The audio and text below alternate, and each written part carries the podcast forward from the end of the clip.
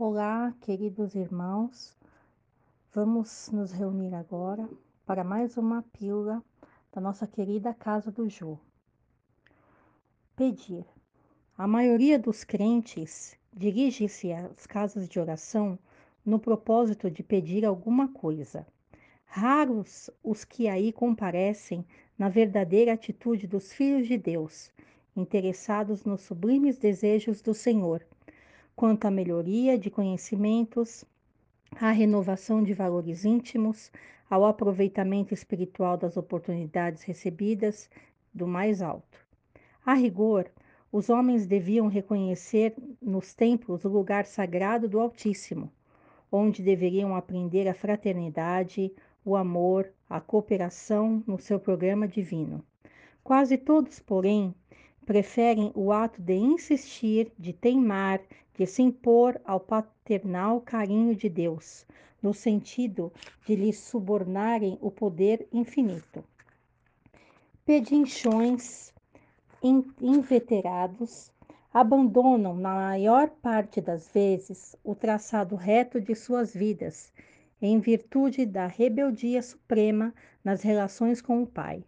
Tanto reclamam que lhe é concedida a experiência desejada. Sobrevêm desastres, surgem as dores. Em seguida, aparece o tédio, que é sempre filho da incompreensão dos nossos deveres. Provocamos certas dádivas no caminho, adiantamo-nos na solicitação da herança que nos cabe, exigindo prematuras concessões do Pai, à maneira do filho pródigo, mas o desencanto constitui-se em veneno da imprevidência e da irresponsabilidade. O tédio representará sempre o fruto amargo da precipitação de quantos se atiram a patrimônios que lhe não competem. Tenhamos, pois, cuidado em pedir, porque, acima de tudo, devemos solicitar a compreensão da vontade de Jesus a nosso respeito. Então, cabe aí uma reflexão para cada um de nós. Nós devemos sempre pedir a Deus que o melhor nos aconteça. E nem sempre o que nós desejamos é o melhor para nós. Nós precisamos entender que Deus sabe o que é melhor para nós, por tudo que nós temos que passar. Se nós estamos passando por momentos que não são tão suaves quanto nós gostaríamos, é porque esses momentos são necessários para a nossa evolução. Porque se nós só temos momentos bons em nossas vidas, nós não saímos daquela zona de conforto. Às vezes nós precisamos de um chacoalhão para a gente poder sair daquela inércia e a luta ir para frente, procurar por situações melhores, por lugares melhores, procurar nos desenvolver. Então é muito importante isso, que a gente não se se comporte como uma criança mimada, que a gente entenda que os propósitos de Deus para conosco são sempre corretos, justos e amorosos. Ele sabe o que é melhor para nós.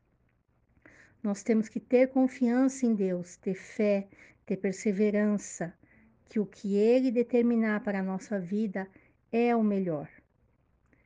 Isso é o que é o correto a ser feito. Não adianta a gente se revoltar. Às vezes a gente quer tanto uma coisa, tanto uma coisa, a gente fica insistindo naquilo e aquilo, por nossa insistência, acaba acontecendo e aí vem uma série de problemas maiores do que nós já tínhamos. E aí a gente chega à conclusão: poxa vida, isso não foi bom para a minha vida. Então, tenhamos calma, tenhamos confiança em Deus.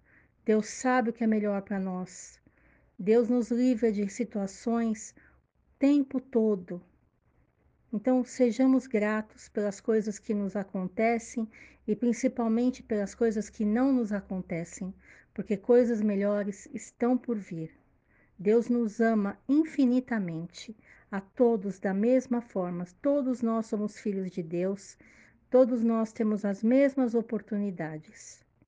sigamos confiantes no amor do nosso Pai. Que assim seja.